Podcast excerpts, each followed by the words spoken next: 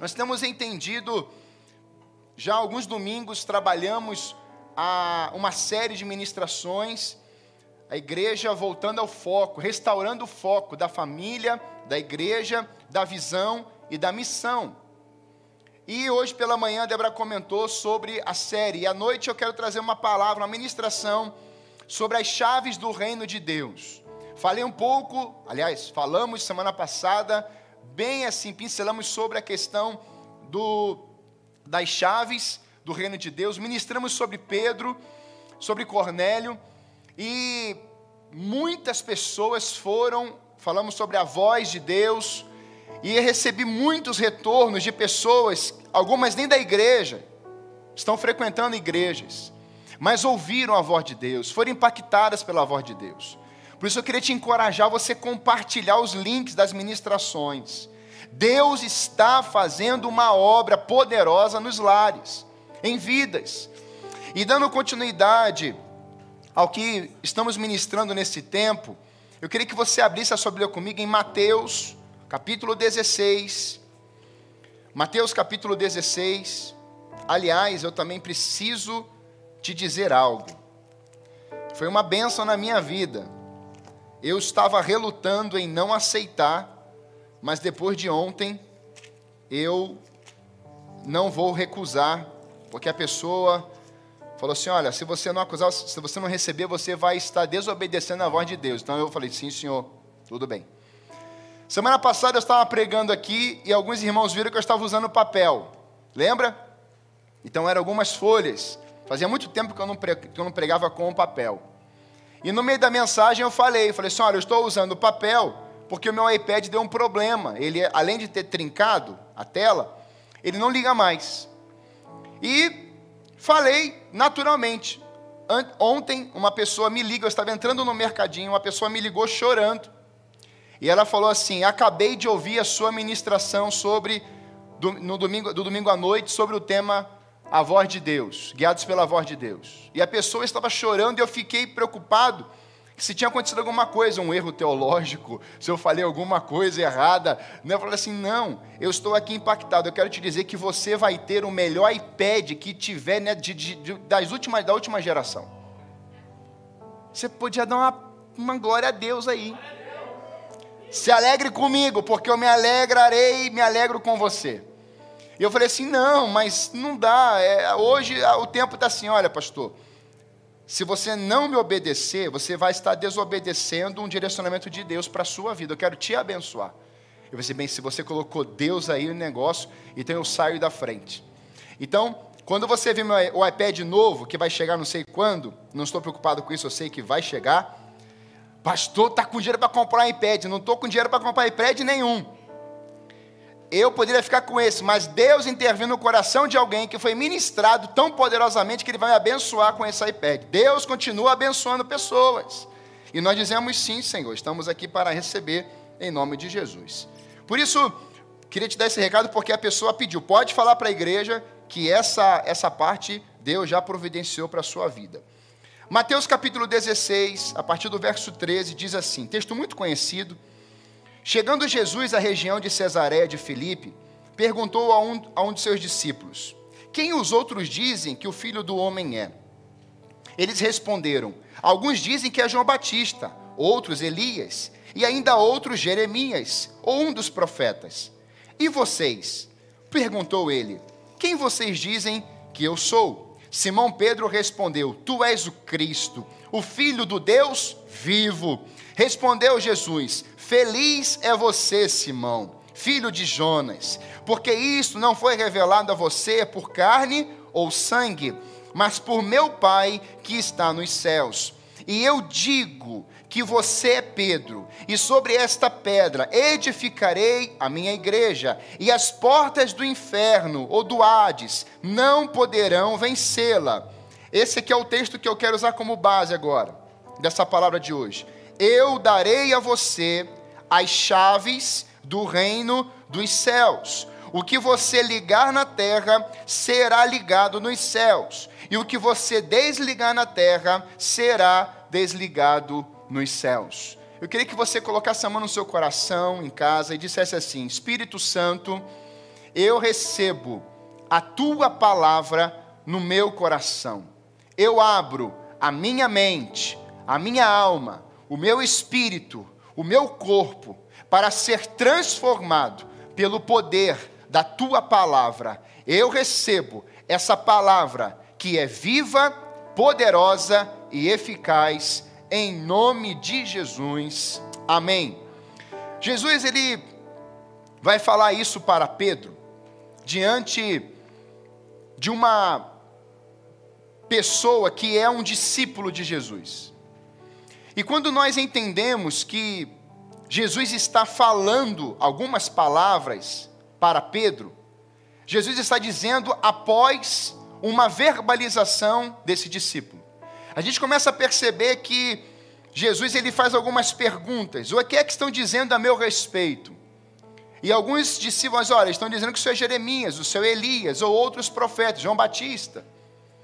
Mas Jesus vai diretamente para agora os que estão bem próximo dele. Podemos chamar daqueles íntimos, daqueles que estão ali caminhando pelos vilarejos, viajando, estão presencialmente com ele ali, participando da sua jornada na terra.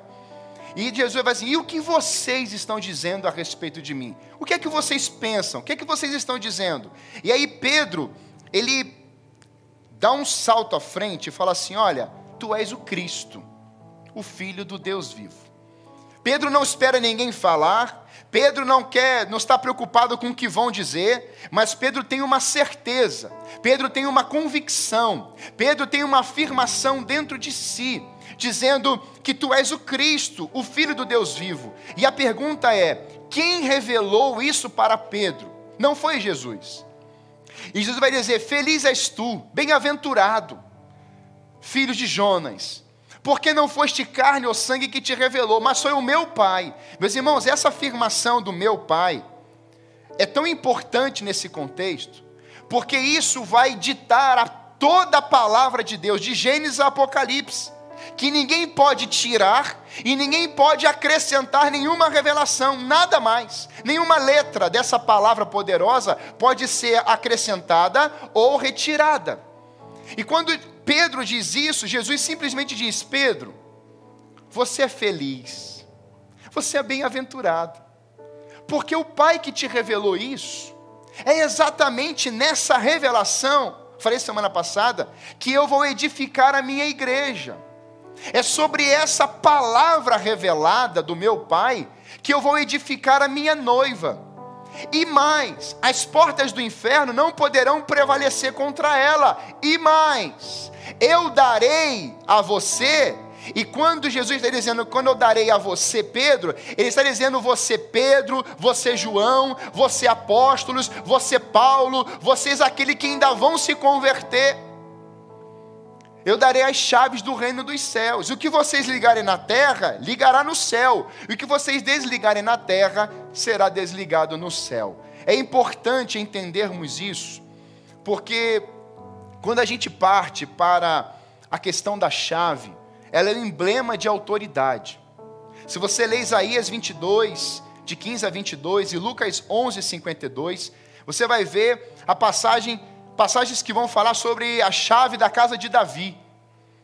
Há uma autoridade. Quando você começa a ler sobre Davi, você começa a ler sobre os profetas, sobre homens e mulheres de Deus, você vê homens que tinham chaves. Chaves que abriam portas, e não somente portas no âmbito físico, mas homens que puderam entrar, abrir portas e declarar conquistas, vitórias. E nessa noite eu quero que você compreenda essa palavra para o seu coração. Que Deus quer sim que você viva uma vida abundante, uma vida de sucesso, uma vida bem-sucedida, no sucesso no sentido de ser bem-sucedido. Ou seja, em todas as áreas. É que você venha a estabelecer verdades, decretos de Deus, mediante a chave que Ele colocou e quer colocar em suas mãos. Por isso, essa palavra que ele vai dizer, ligar e desligar, trata-se de uma expressão bastante conhecida para os judeus, pois os seus rabinos falavam com frequência de ligar e desligar. Como que os rabinos falavam? Qual era o contexto que eles usavam? No sentido de proibir e permitir. Você lembra dos fariseus, aonde eles vinham com as verbalizações, com as leis, e eles oprimiam as pessoas, falavam assim, olha, faça o que eu falo, mas não faça o que eu faço. O fariseu andava assim, fazia assim. O que eu estou é, proibindo é, pra, é proibição mesmo, mediante ao que eu estou te falando. E que eu estou liberando e permitindo, agora está tranquilo. Não é nesse contexto que Jesus está dizendo isso para Pedro e nem para a igreja. Você nunca terá um poder e uma autoridade para mandar em Deus e trazer permissões a Deus. É o contrário. É o que Deus liberou, é o que Deus permitiu, é o que Deus fechou, é o que Deus abriu, que é mediante essas chaves que vêm do seu reino. As chaves vêm do reino, mas elas são ativadas na terra. Chaves não foram entregues à igreja para que a igreja governe o céu, mas o, a, o, o reino, mas o reino de Deus, a palavra de Cristo, foi colocada para os discípulos, para a igreja, para que ela agarre essas chaves que vêm do seu reino, que é o seu reino e a sua justiça, para que onde estivesse situações problemáticas, dilemas, fadiga, cansaço, crises, tribulações, impedimentos, barreiras, fortalezas. Deus colocou, através do seu filho, essa autoridade e ele colocou em nossas mãos. Eu estou colocando as chaves do reino de Deus, porque aonde vocês colocarem, e vocês vão virar, vai ativar, vai abrir, vai prosperar, vai conquistar, porque eu já declarei isso. E Paulo fala isso na sua carta aos Efésios. Bendito seja nosso Deus e Pai, nosso Senhor Jesus Cristo, cujo já, já abençoou vocês com todas as bênçãos espirituais em Cristo Jesus. Por isso que todas as bênçãos passam por Jesus. Por isso que o novo nascimento passa por Jesus. Por isso que a nova criatura vem a partir de Cristo. O novo nascimento, Nicodemos não conseguiu entender isso, meus irmãos. Sendo um doutor da lei, um homem muito conhecido, com muito conhecimento. Porque Entender as chaves do reino de Deus não tem a ver com conhecimento da terra, tem a ver com conhecimento do coração de Deus. Chaves do reino de Deus tem a ver com os desejos, princípios, valores de um coração de um rei que está sobre os reis. Então, diante disso, ele vem dizer de que Jesus não deixa essa palavra somente para Pedro mas para todos os apóstolos. Mateus 18, 18 vai expressar isso com mais, é, é, com mais vigor, com mais força. Sendo todos eles representantes do Senhor, os apóstolos iriam exercer autoridade de acordo com a sua palavra. Por isso eu queria deixar com você é, uma pergunta nesse início. Quais seriam as chaves para sermos bem-sucedidos hoje? Quais seriam as chaves do reino de Deus? para que você, sua família, a sua casa, a nossa nação, nosso país, nosso estado, possamos viver bem-sucedidos nos dias de hoje. O sistema do mundo diz que quanto mais nós temos, melhor. Jesus fez exatamente o contrário. Eu vim para que tenham vida. Jesus não se deu em troca de receber algo. Ele se deu para a nossa salvação. Foi algo pessoal, uma escolha. Ele teve a iniciativa de vir a essa terra, de morrer por mim e por você, para nos salvar, nos resgatar de um império. Viver a vida abundante, viver a vida com propósito, viver a vida bem-sucedido, uma vida em obediência a Deus, uma vida vivendo os seus decretos, os seus ensinamentos e orientações tendo certeza de algo, de que tudo que vem de Deus é bom. Deus é um Deus bondoso, isso é um atributo de Deus, isso é a essência de Deus. Então Deus não pode ser um Deus mau, Deus é um Deus bom. Muitas coisas que estão acontecendo nos dias de hoje, muitos estão dizendo, pastor, por que está acontecendo isso?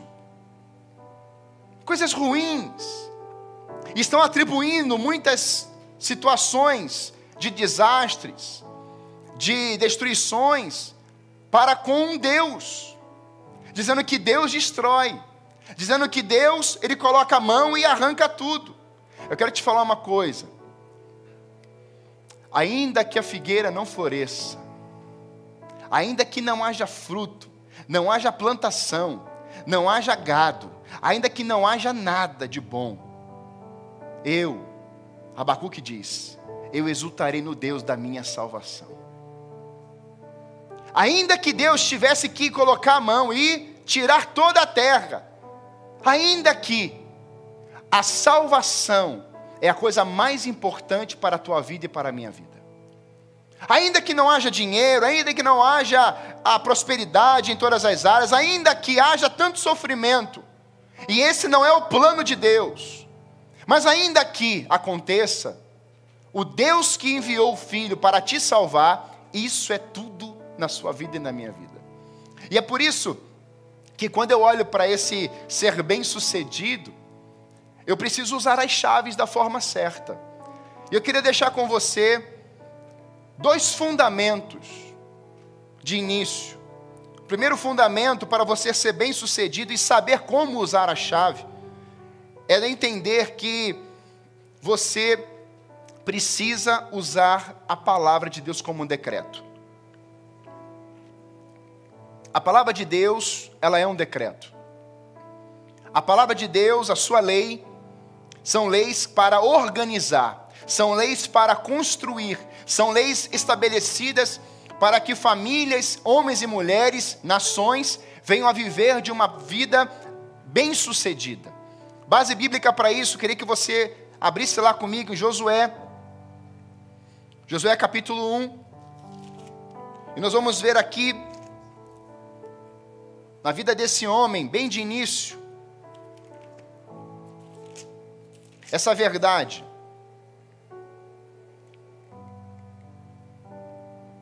Eu vou ler só o verso 9, tá bom?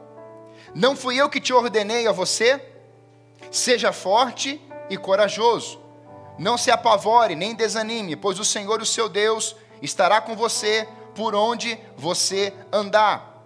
Verso 8 também. Não deixe de falar as palavras deste livro da lei e de meditar nelas dia e noite para que você cumpra fielmente tudo que nele está escrito. Só então os seus caminhos prosperarão e você será bem sucedido. Quando eu olho para a vida de Josué, esse fundamento de ouvir os decretos de Deus, a palavra de Deus, eu vejo Josué ouvindo uma palavra. Eu vejo Josué levando ao povo a um tempo de santidade. Eu vejo Josué ouvindo da boca de Deus para que ele fosse bem-sucedido, ele não poderia abandonar a lei de Deus, a sua palavra. Então eu queria deixar com você, além do decreto da palavra de Deus, mais dois decretos: santidade e autoridade. Então, três fundamentos, o tripé para que a gente venha a usar as chaves do reino de Deus da forma certa, é palavra de Deus, os seus decretos. Segundo, a santidade de Deus. E terceiro, a autoridade de Jesus, de Deus sobre a minha vida. Sem esse tripé, você, por certo, ao receber as chaves do reino de Deus, vai querer ligar coisas na terra que Deus não vai ligar no céu. Você talvez vivendo fora desse tripé, você vai querer desligar coisas na terra que Deus não vai desligar no céu. Eu queria pensar com você esses três decretos. Por quê? Porque para você conquistar e abrir portas e janelas, e ter essa autoridade, e executar isso da forma certa, você precisa ser guiado por uma palavra. Olha o que Deus disse para Josué: Josué, meu servo Moisés morreu. Agora eu vou te levantar. Você vai ficar no lugar dele. Seja forte e corajoso. Assim como eu fui com Moisés, eu serei contigo. E eu fico me colocando no lugar de Josué muitas vezes. Mas a palavra que foi dita para Josué não veio de homens, foi a palavra de Deus, foi a voz de Deus. E agora Josué entende que ele precisa ser forte, corajoso, e ele precisa agarrar a lei de Deus, a palavra de Deus. E se ele viver nessa palavra, tudo quanto ele fizer vai prosperar, porque aonde ele colocar os pés, Deus estará com ele, porque a lei, a palavra, estará na sua boca, estará no seu coração. Quando eu olho para a vida de Josué, eu vejo que também em Josué capítulo 3, verso 5, ele também leva o povo a um tempo de santidade. Então veja a vida de um homem que vai ser o livro de conquistas. Josué é um livro de imensas conquistas, mas para isso ele precisou viver esse tripé, esses elementos, essas verdades no seu coração. Palavra de Deus, leva o povo diante ali do Rio Jordão, e Deus disse: Olha, santifiquem-se hoje, porque amanhã farei maravilha no meio de vós. Então, qual é a atitude agora de um povo? Bem, nós precisamos é, deixar todo o lixo desse lado, precisamos rasgar o nosso coração, lavar o nosso coração, precisamos colocar aqui a nossa boca no pó, pedir perdão ao Senhor, confessar nossos pecados, deixar ídolos, paganismo, nossas, nossos desejos, nossas vontades, tudo desse lado de cá, porque amanhã o Senhor vai fazer maravilhas no nosso meio. Então eu vejo que ele ouve a palavra do Senhor para ser bem-sucedido. E ele tem um desejo de ser, de se santificar, porque Deus falou isso com ele. E aí é por isso que Pedro vai escrever isso na sua carta. Sede santos, porque eu sou santo. Jesus está dizendo isso. Sede santos, porque eu sou santo. Então, santidade não tem a ver com força humana, santidade tem a ver com decisão, santidade tem a ver com aquele que é santo, que vai me transformar, que vai mexer dentro de mim. Santidade tem a ver, meus irmãos, como eu falei semana passada, com Isaías que vê o trono da glória de Deus, aquele ambiente, aquela fumaça, aquele ambiente cheio da sua majestade, e algo muda nele. Santidade te transforma, santidade tira pecado, santidade arranca maldade, santidade faz você ser parecido com Jesus.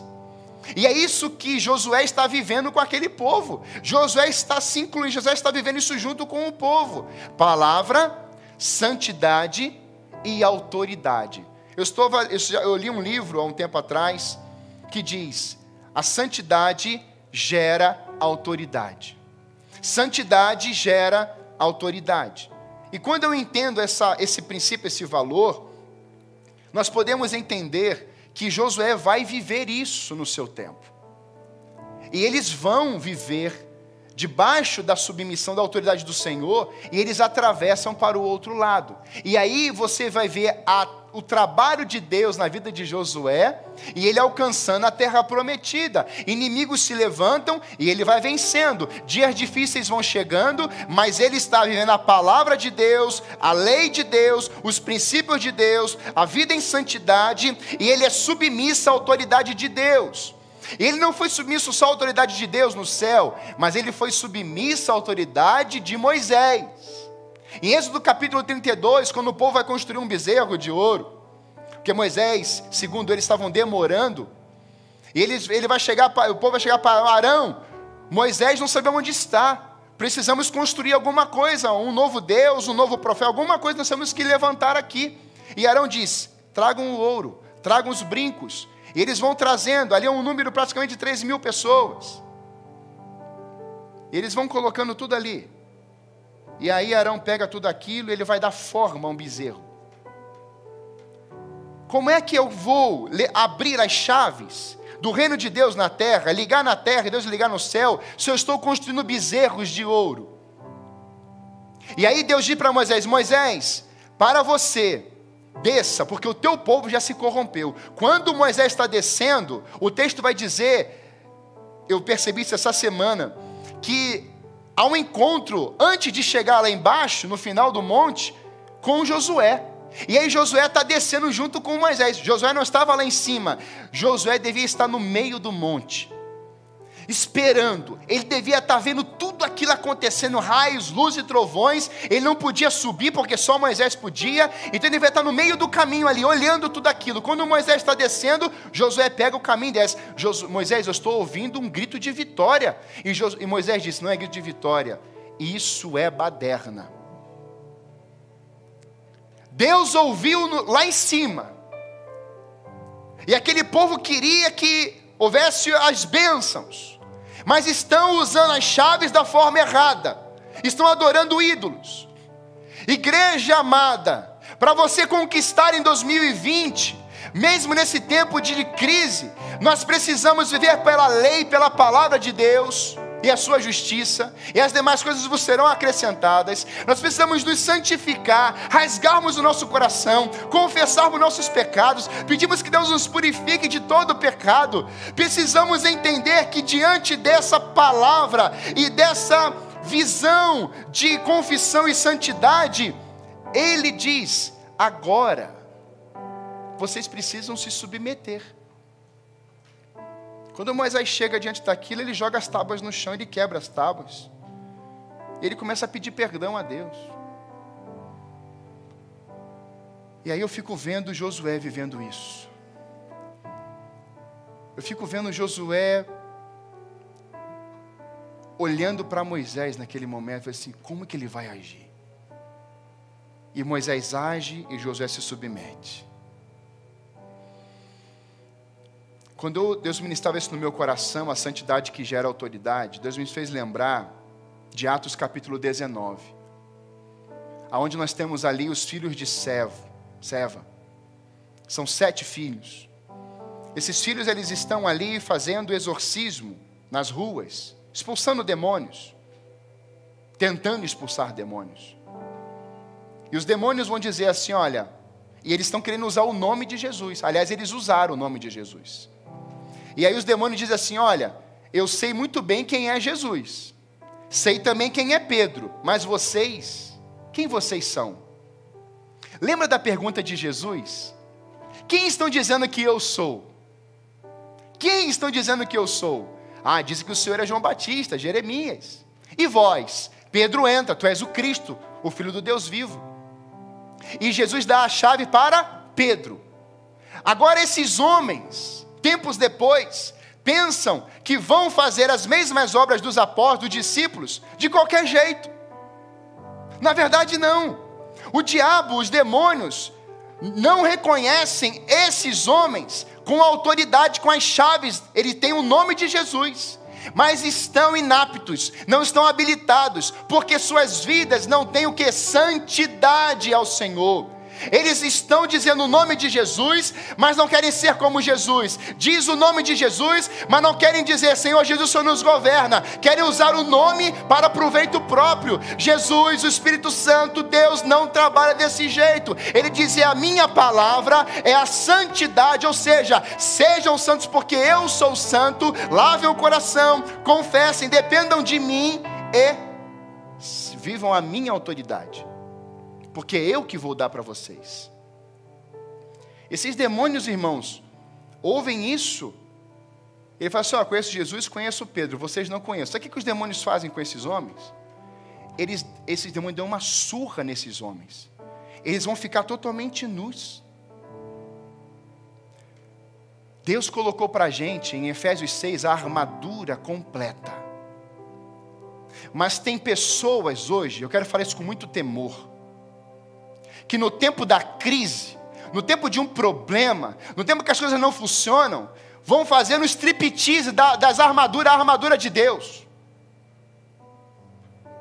Tem gente que vai fazendo, vai tirando o capacete, vai tirando o cinto, vai tirando a bota, vai tirando tudo. Vai brincando com Deus e quer usar a chave. Não se submete à autoridade, não reconhece a santidade de Deus, não medita na palavra dia e noite mas estão brincando com Deus e quer mexer a chave do reino de Deus na terra, Deus não vai ligar a igreja. Não vai ligar. Deus só vai ligar no céu se tiver lei. Medita dia e noite. Salmo fala isso, capítulo 1. Tudo quanto fizerdes prosperará. Aleluia. Então é mediante a lei, a palavra do Senhor, e é mediante a vida de santidade. Esses homens apanharam feio lá. Não é por merecimento. Ah, pastor, então eu vou viver de santidade, vou receber a chave está tudo certo. Não é por merecimento, é pela palavra. É pela palavra, igreja. A igreja precisa acordar nesses dias. A igreja precisa ter uma voz. A igreja é a voz do Brasil, meus irmãos. A igreja é a voz da nação brasileira. Aleluia! A igreja é a instituição que Deus quer usar nesse tempo. Aonde que estão os filhos de Deus? Aonde que estão, meus irmãos? Tem crente mais frio hoje na fé do que antes na pandemia. Agora era para a igreja ter voz nesse tempo de pandemia e não murmurar nas redes, não questionar líderes, não reclamar de líderes, não denigrir presidente ou vice-presidente ou ministérios, não. A igreja não tem pacto com política, a igreja tem uma aliança com o Rei dos Reis, Senhor dos Senhores, que colocou a chave do reino de Deus nas nossas mãos, igreja, aleluia, aleluia. Por isso que eu me encanto com o centurião. Em Mateus 8, de 1 a 10, Jesus ouve desse homem que não era preciso ir até sua casa.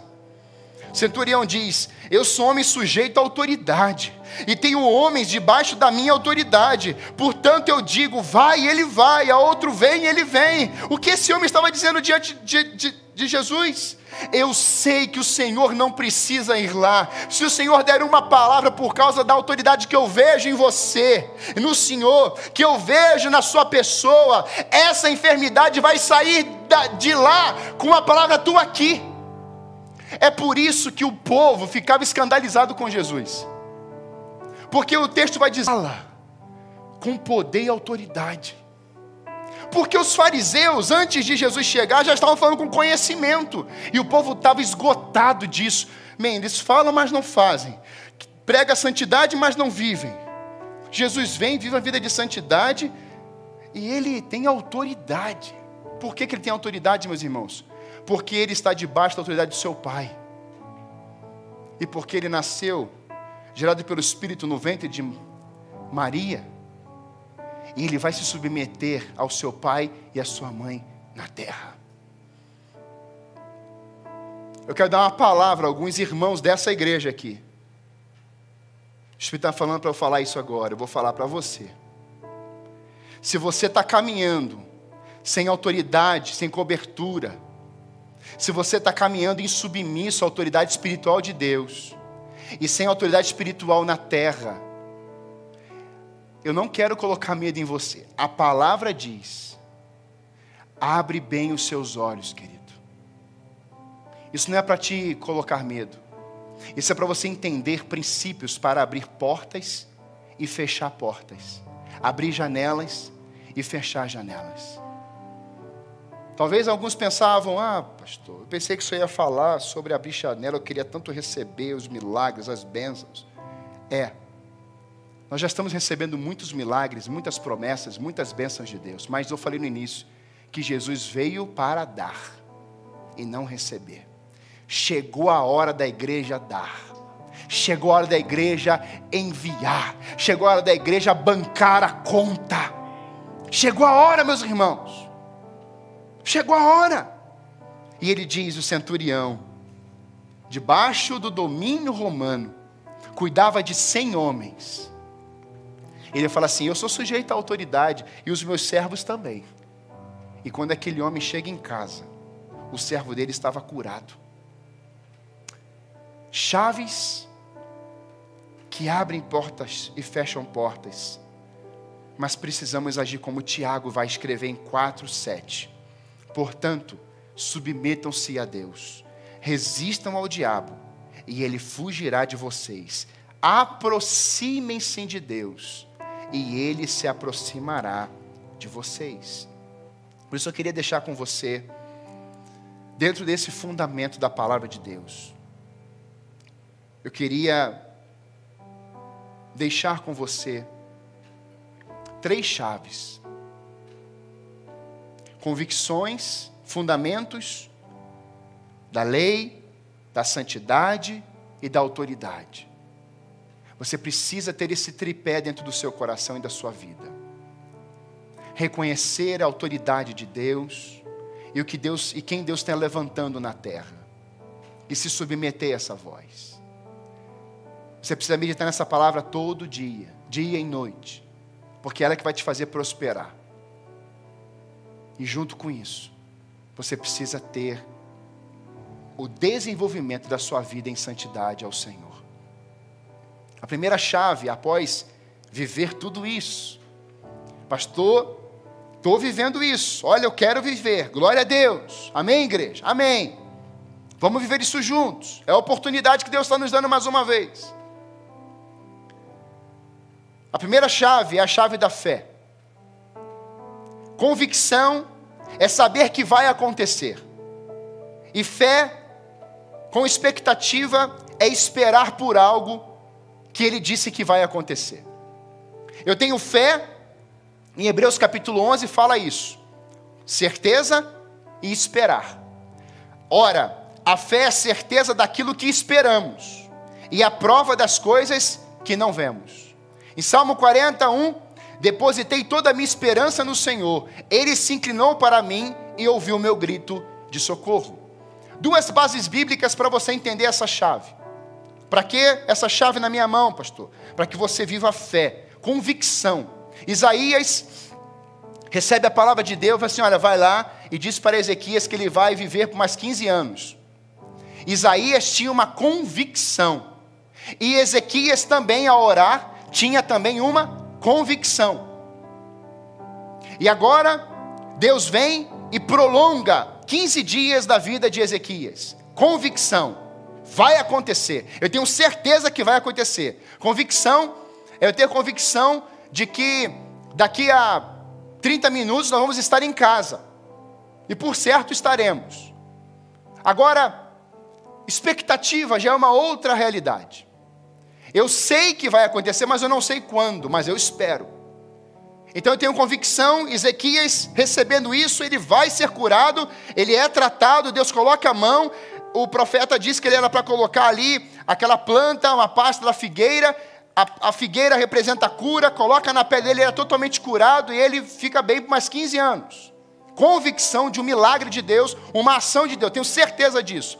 Você já orou por alguém com convicção? Já orou? Ou você só orou assim, ó? Se for da vontade do Senhor. já fez isso alguma vez? Já faz isso alguma vez? Pessoa está com gripe. Ah, você faz assim, ó, daqui a três dias, é que te digo, vai ser curado. Aí a pessoa está com câncer e você fala assim, Senhor. É como se mudasse. Não pode. É o mesmo Deus. É o mesmo Senhor é o que cura, é o que restaura. Então, como que eu tenho que orar? Que orar com convicção, claro, diante de um temor, não é ficar dando palavra, mas é com uma convicção de que Deus vai curar pelo nome dele. Eu oro assim em nome de Jesus. É isso que acontece com Pedro e João lá, em Atos capítulo 3. Não tenho prata nem ouro, mas o que eu tenho te dou, levanta e anda. Eles não tinham dúvida, tinham convicção. Por que tinha convicção, meus irmãos? Porque eles viviam pela palavra, tinham uma vida em santidade e eles eram submissos à autoridade de Deus. Aleluia! Convicção é isso, e expectativa. Expectativa são os discípulos de Jesus, agora esperando uma palavra que Jesus tinha dado. Olha, vocês vão permanecer em Jerusalém, do alto vocês vão ser revestidos, o Espírito vai descer, vocês serão revestidos do Espírito Santo de Deus. Eles estão sentados fazendo o quê? Orando. Lá em cima da, daquela, daquela casa, naquele quarto. Está lá Maria, está lá Maria, está tá lá todo mundo. Eles estão lá com uma expectativa. Ele vai descer. Não sabemos quando, mas ele vai descer. Não sabemos qual dia e qual a hora, que ele não falou. Mas ele vai descer. Vamos orar, vamos clamar. Eu tenho certeza que ele vai descer. Ele vai descer. Não sei se. Aí alguém, alguém pode ter dito assim: Eu acho que é hoje, hein? Eu acho que é hoje, hein? Já, fez, já viveu isso? Eu acho que é daqui a pouco, hein? Eu acho que vai chegar, vai chegar. Né? Você tem uma ali, aí não acontece nada, aí de repente, é Atos capítulo 2, de repente, um som como de vento impetuoso soprou naquele lugar, todo mundo ficou ali tomado pelo Espírito Santo, línguas repartidas como de fogo, eles saíram dali como, meus irmãos? Cheios, Tenha uma convicção dos milagres da vontade de Deus no céu. Você pega essa chave da fé e vira essa chave pela convicção. E a outra é você ter a expectativa. Eu sei que vai chegar a minha hora. Eu sei que eu vou sair desse deserto. Eu sei que eu vou sair dessa tribulação. Eu sei que essa pandemia vai embora. Eu sei que a igreja vai avançar. Eu sei que os voluntários vão chegar. Eu sei que a adoração vai bombar. Eu sei que as letras serão escritas para a glória do Senhor. Eu sei que essa mensagem vai ecoar. Eu tenho certeza. Não sei quando sei o dia, mas eu tenho certeza que vai chegar a minha hora. Aleluia! Convicção, expectativa. Use a chave desse jeito. Dentro dessa convicção e dessa expectativa, a chave que a chave da fé que vai gerar restauração. Talvez você esteja me ouvindo aqui falando assim, pastor, tudo bem, eu vou ter a vida da palavra de Deus, a santidade, e eu vou ser submissa à autoridade dele, para eu ter autoridade, eu tenho que me submeter à autoridade, tudo bem. Então eu tenho que ter a chave da fé. Eu vou ter a chave da fé, pastor. Como é que eu tenho isso? Como é que você tem fé? A fé não vem de vós, ela vem de Deus. Aquele, Romanos diz isso. Nós só conseguimos agradar a Deus se nós crermos nele. Sem fé, é impossível agradar a Deus. Então, como é que eu tenho fé, pastor? A fé é você reconhecer, é você colocar, crendo no coração, de que Jesus é o Senhor da sua vida, e verbalizando com a sua boca. Eu creio no coração e declaro com a minha boca.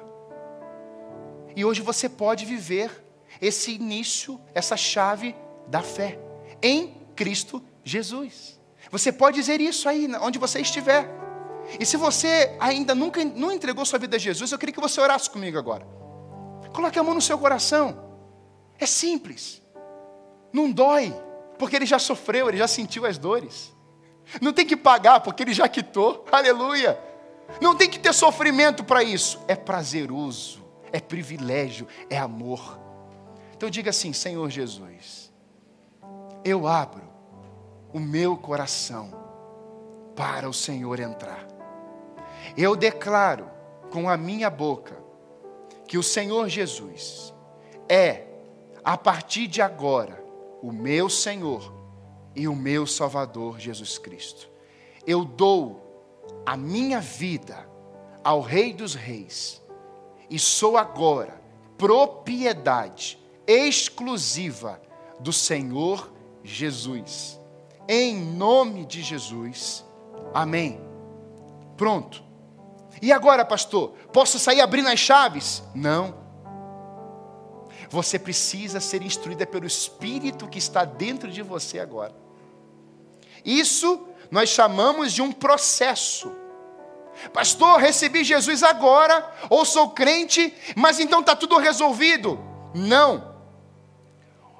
A salvação é um ato. Você agora está com o nome escrito no livro da vida. Glória a Deus por isso. Mas é só isso que Deus tem para você? Não. Deus quer que você viva uma vida bem-sucedida aqui na terra também. Então agora você pode viver também a partir do que nós falamos de Pedro, aonde ele recebeu as chaves do reino dos céus, e agora Pedro vai ser restaurado. Depois dele receber as chaves do reino de Deus, Pedro vai ser restaurado. Por quê? Porque Pedro foi vivendo a sua vida como discípulo. E no percurso, Pedro vai negar a Jesus, já sendo avisado. Ele nega Jesus, ele fica mal. Jesus morre, ele, Pedro, vai ficando mal, vai ficando mal. Pedro para de fazer o que Jesus tinha dito para ele fazer, de pescar almas, ele vai volta a pescar peixes. Jesus chega para ele, ressurreto, e fala assim: Pedro, tem um peixe aí? Pedro fala assim: não. Lança a rede do outro lado. E ele, eles lançam. E ele recolhe. Ali temos 153 grandes peixes. E Jesus vai falar assim: Pedro, eu não te chamei para você pescar peixe. Você não está falando o que eu falei para você fazer, Pedro. Fazendo o que eu falei para você fazer. E aí Pedro deixa ali tudo. E aí Jesus chama Pedro: Pedro, você me ama? Sim, Senhor, eu te amo. Pedro, você me ama mesmo? Sim, Senhor, tu sabes que eu te amo. Pedro, tem certeza que você me ama? Aí o Pedrão fica magoado. Senhor, tu sabes que eu te amo. E em todos os momentos, Jesus está falando assim: Pedro, então cuida das minhas ovelhas. Pedro, então cuida. Pedro, então cuida. Foi isso que eu tinha para fazer, Pedro. Jesus, foi, Jesus ressuscita e vai lá restaurar Pedro para fazê-lo voltar os seus olhos para a essência, para o propósito. Por que, que Jesus tem que me restaurar, pastor? Porque sem restauração você não recomeça, sem restauração você não recebe cura, sem restauração você continua vivendo preso, cativo a essas dores, esses ressentimentos, essas negações. E agora Jesus está restaurando a vida de Pedro, para quê? Para que Pedro tivesse com os seus olhos restaurados, é, é, curados, vivendo uma vida de sentido, a partir da palavra que Jesus disse para ele fazer. Agora, meus irmãos, Pedro vem, está lá orando em Atos capítulo 2, é o mesmo Pedro. Jesus é assunto aos céus, ele está esperando, esperando, o Espírito Santo vem, e agora Pedro vai começar a pregar. A partir dessa restauração, Pedro, que está com a chave do reino de Deus, abre o primeiro culto que eu falei semana passada para os judeus em Jerusalém. Ele abriu as boas novas para aquela igreja. Primeiro pregador nos judeus, aos judeus em Jerusalém. Três mil conversões. E depois mais cinco mil. Eu fiquei pensando nisso essa semana. Mas você acha que parou por aí? Não. Pedrão pegou as chaves e foi lá e abriu também para os samaritanos, em Atos 8. E não parou por aí. Pedro foi lá e também abriu a chave para os gentios, em Atos capítulo 10. Quando nós obedecemos a voz de Deus, nós nos santificamos, temos uma vida em santidade, quando nós submetemos a autoridade, vivemos pela fé e somos restaurados por Deus, meus irmãos, as portas vão se abrir. Pedro vai abrir a porta da fé para os gentios, para os samaritanos e para os judeus, porque Pedro estava ouvindo a voz certa. Essa voz, essa chave da fé que gera oportunidades. Eles tiveram a oportunidade de parar diante de um paralítico e exercerem a sua fé. Uma paralítica que está ali, colocado pelos seus pais, desde a sua, desde a sua infância. Jesus, Pedro para, João para, fala assim: Olha, eu não tenho ouro, não tenho prata, mas o que eu tenho eu te dou. Levanta e anda, no nome de Jesus. Quando nós temos as chaves do reino de Deus, Deus ele vai abrir oportunidades para você abrir as portas certas. Aquele momento ali de Pedro e João abriu o quê? Ele abriu uma oportunidade para aquele jovem, aquele moço ser curado. E encontrou resposta. Que o nome do Senhor é glorificado. Por isso, quando eu olho para isso, eu percebo que quando todo o povo o viu andando e louvou a Deus, reconheceu que era o mesmo homem que costumava mendigar sentado à porta do templo, chamada Formosa. As chaves do reino dos céus, gerando restauração na vida de Pedro, levando a abrir portas do Evangelho. Agora Pedro está sendo usado para abrir as, as portas do reino de Deus na vida de uma pessoa, gerando transformação. Meus irmãos, as chaves do reino de Deus não tem a ver para sermos ricos, milionários, para que as coisas venham a funcionar só do nosso jeito, não tem isso. É para sermos bem-sucedidos por fazermos a obra do Senhor, igreja nós seremos bem-sucedidos por estarmos na palavra, na autoridade, uma vida em santidade, vivemos pela fé, passamos pela restauração, e isso começará a fluir nos corações. Eu posso imaginar que tem corações aí no ao vivo, desesperados, sem esperança, enganados Pastor, eu sou essa pessoa, eu fui, eu fui ofendida. Pastor, eu fui, eu estou vendo depressão, eu estou com medo, me enganaram, me traíram. Aliás, pastor, me deram um golpe. Eu quero dizer que a chave que tem na mão da igreja pode abrir essa porta, e essa chave pode arrancar esse esse lixo que está dentro de você há tantos anos, e Deus quer ministrar vida no seu coração. Aleluia! Não há porta que não possa ser aberta pelas chaves do reino dos céus. A questão é: eu quero. Meus irmãos, eu recebi uma mensagem de uma mãe. Pastor, meu marido está usando drogas. Meu filho está usando drogas. E que mensagem a gente coloca para uma pessoa dessa? Ah, minha irmã, eu vou orar pela senhora. Eu falei, Senhor, se o Senhor não for realizar essa obra, essa pessoa vai morrer. Ontem, um líder de célula me ligou. Pastor, estou indo na casa de uma família, filho jovem, usando drogas, coisa não está boa. Eu conversei com outro pai essa semana. Pastor, meu filho continua usando drogas.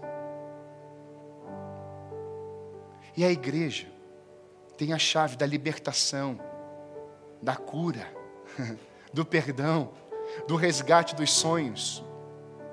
Está nas nossas mãos. Em último, a chave da fé que gera perdão, cura e libertação. E os resgates, ou e o resgate dos sonhos de Deus para a sua vida. E aqui eu queria encerrar. Por que, que tem muita gente doente hoje?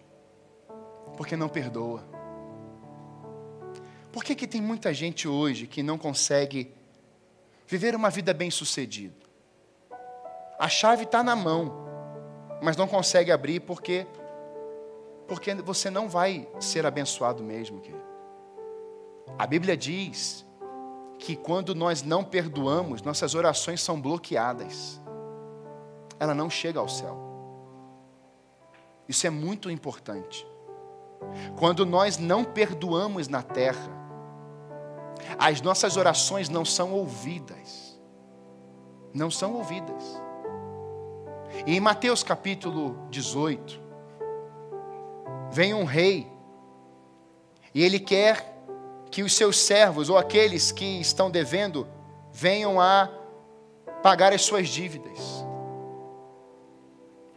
E vem um, vem um que estava em dívida com ele, e ele clama por misericórdia, e o rei libera ele da sua dívida.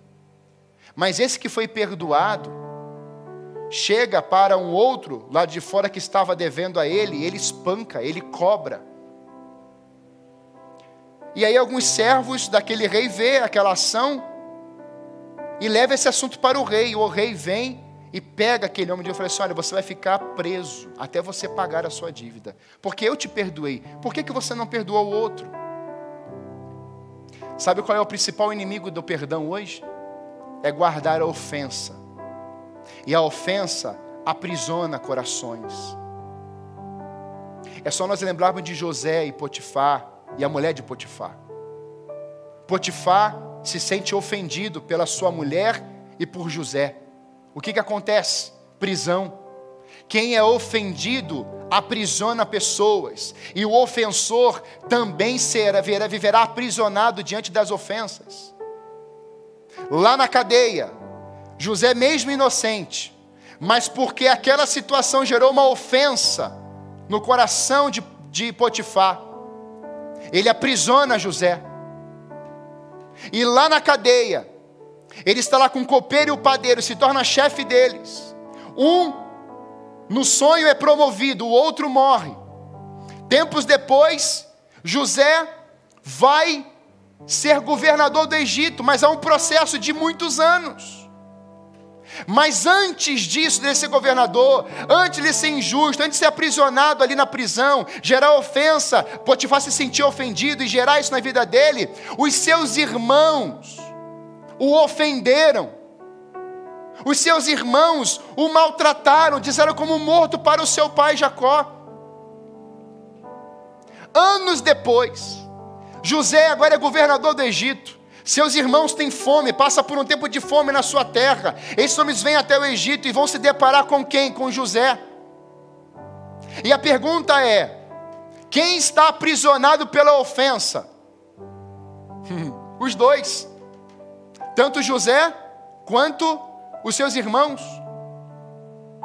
E aí a resposta é: mas pastor, por que que José então, o que, que vai fazer? José então chama os seus irmãos, tem todo aquele momento ali com Benjamim, e ele fala assim: Eu sou José, eu perdoo vocês. E o texto diz que aqueles irmãos deles se prostraram, houve um quebrantamento, vão buscar o meu pai. A ofensa aprisiona, o perdão liberta. A ofensa é um cativeiro. Quantos membros de igreja ofendidos há anos pelos próprios membros da igreja e não consegue liberar perdão, meus irmãos, e quer abrir as chaves do reino de Deus na terra, não vai abrir.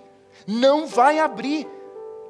Agora hoje, se você entender essa palavra lei, meditando nela dia e noite, viver por ela, um tempo de santidade, viver uma vida de santidade ao Senhor, submissa à palavra do Senhor, submissa à autoridade de Deus, carregando essa chave da fé, tendo convicção, expectativa nele, sendo restaurado pelo processo do Espírito, e você entender que o perdão que Jesus Cristo vai para a cruz, para perdoar todos os nossos pecados, todas as ofensas. Ele lançou sobre ele, não foi sobre mim, meus irmãos. Até o que eu causei, ele colocou sobre ele, é só eu pedir perdão. Ele já lançou sobre si nossas enfermidades, nossos pecados, transgressões, há um endereçamento de tudo isso nele.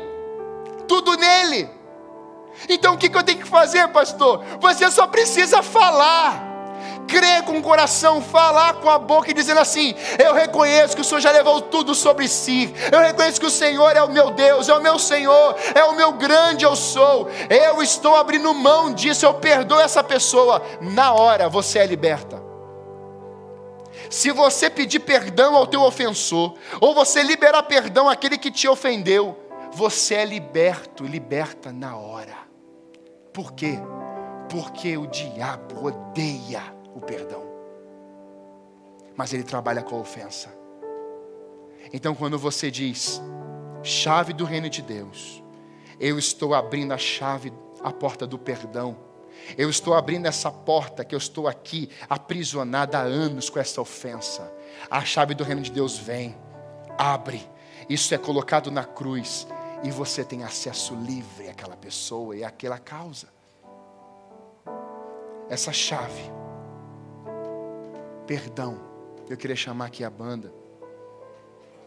Nós vamos ministrar ceia. E, eu, e o Espírito Santo falou isso com o meu coração hoje à tarde, sobre o perdão. As chaves do reino dos céus podem abrir portas e janelas a partir de hoje. Nas suas mãos, não nas minhas somente. Porque a chave não foi entregue só para Pedro. A chave foi entregue para todos que reconhecem Jesus como seu Senhor e seu Salvador. E eu queria encerrar dentro desse propósito, mostrando para você os elementos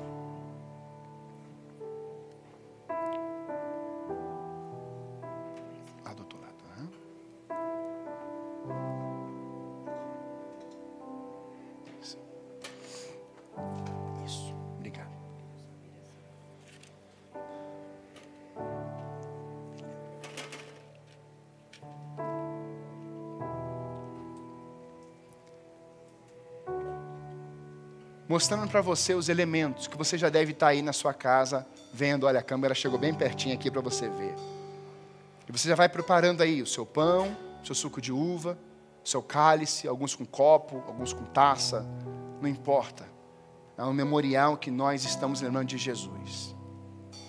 Pastor, por quê? Por que, que o senhor tocou nessa palavra perdão hoje? Porque a chave do reino de Deus quer abrir essa porta aí. para restaurar você, querido. Falei hoje mais firme. Sim, falei. Porque muitas vezes a própria igreja tem dado trabalho a Deus. E nós não fomos escolhidos, eleitos para dar trabalho a Deus. Nós somos levantados para cumprir o propósito do seu trabalho nas nossas vidas. E eu queria que você fizesse um compromisso com Deus nessa noite.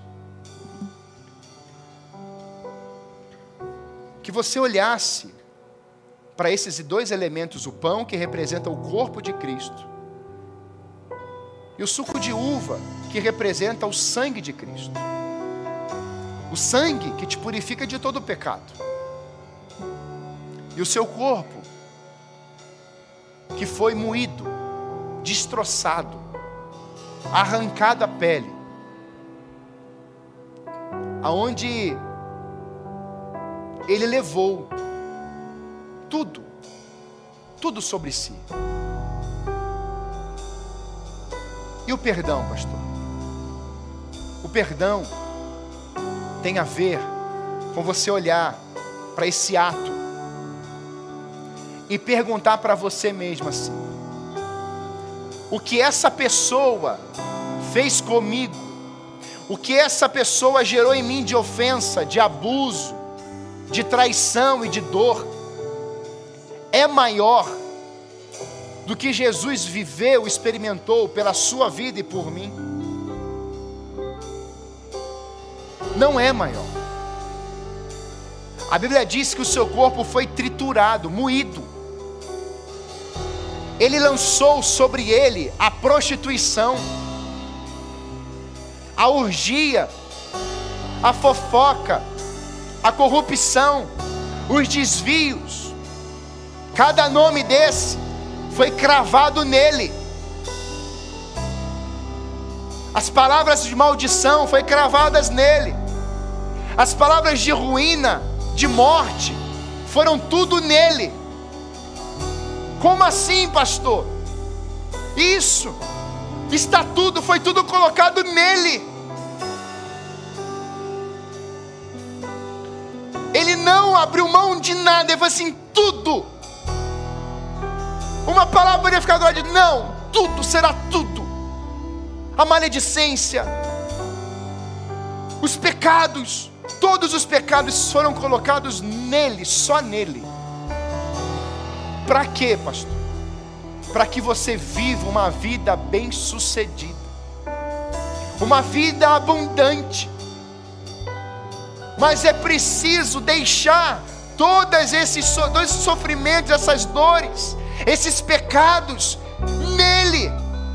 Por isso que ele diz: vocês agora são nova criatura. As coisas velhas se passaram e ele se faz tudo novo, tudo novo. Te traíram, te enganaram, te ofenderam, nele todas as coisas são novas. Por quê? porque Ele te deu autoridade com as chaves dele nas suas mãos. Por isso que você pode abrir essas portas. Por isso que você pode viver bem sucedido. Por isso que você pode viver a vida abundante. A vida da plenitude do Espírito. E eu queria que você segurasse esses elementos.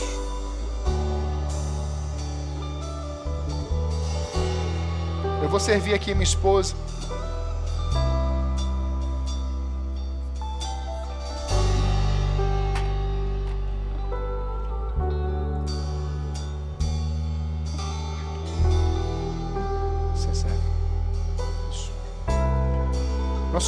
Também vão receber aqui os elementos. E eu queria que você. Nós vamos orar agradecendo a Deus pelo sacrifício que Ele fez por nós. Mas agradecer a Deus porque o Pai ressuscitou o Filho. O mesmo Pai que se revelou a Pedro. O mesmo Pai que ressuscitou o seu Filho.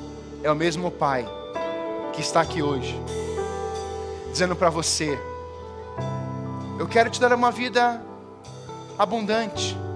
Eu quero que você seja bem sucedido. E eu coloquei a chave nas tuas mãos. E eu quero colocar as chaves nas tuas mãos, você que ainda não tem.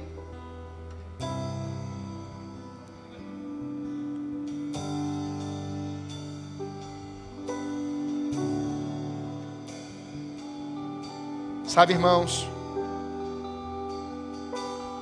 todas as vezes que eu estou com os meus desesperos, eu fecho os meus olhos, e eu tento visualizar o momento que Jesus saiu daquele túmulo. Eu procuro achar em Deus o momento que Jesus sai andando. Porque ele venceu a morte. Ele venceu todos aqueles pecados. Ele venceu a cruz. E assim Ele me dá força, Ele me dá poder, Ele renova o meu ser. E assim eu posso continuar caminhando. Eu queria que a gente agradecesse a Deus nesse momento. Agradecesse a Deus pelo sacrifício do seu filho por nós. E hoje, você pode participar desse momento juntos mesmo à distância, em memorial, em memória de Jesus. Senhor, nós queremos te consagrar esses elementos.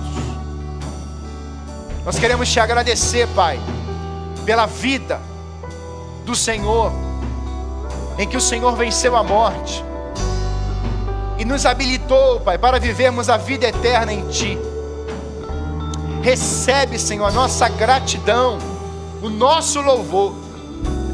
E em Ti, Pai, quando olhamos para o Senhor, olhamos aquele que perdoou, aquele que nos habilitou para perdoarmos todas as ofensas que fomos, que sofremos.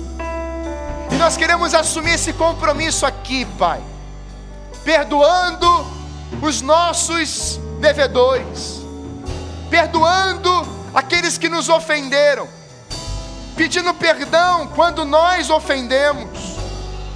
Nós queremos que essa chave do reino, Pai de Deus, abra as portas e possamos viver a libertação, vivermos livres de toda culpa, toda ofensa, todas as palavras de maldição, Pai, porque pelo teu sangue fomos lavados pelo sangue do Cordeiro e se fomos lavados pelo sangue do Cordeiro, vivemos a vida, sangue é vida. E é nessa autoridade, é nessa palavra, Pai, que tomamos posse disso mais uma vez. Lembramos sempre que o Senhor fez isso por cada um de nós. Oramos, Pai, no nome santo de Jesus. Amém. Comamos e bebamos em memória do nosso Senhor Jesus Cristo.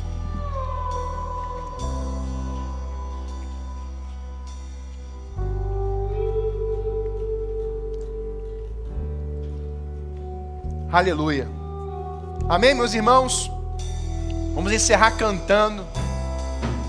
Eu quero que você cante aí na sua casa. Que Deus te abençoe. Que Deus cuide do seu coração. E se Deus ministrou seu coração nessa palavra, escreva aí. Eu fui liberto hoje. Eu fui curado hoje. Eu estou perdoando hoje meu ofensor. Eu estou convicto da fé que eu tenho em Cristo. Eu vou viver pela lei da palavra do Senhor. Eu vou viver a santidade do Senhor. Eu vou receber essa autoridade, vou me submeter a ela. e não vou mais abrir mão desses momentos com o meu Senhor. Em nome de Jesus, compartilhe isso com todos em sua volta. Deus te abençoe. Em nome do Senhor Jesus. Aleluia. Amém, Senhor Deus.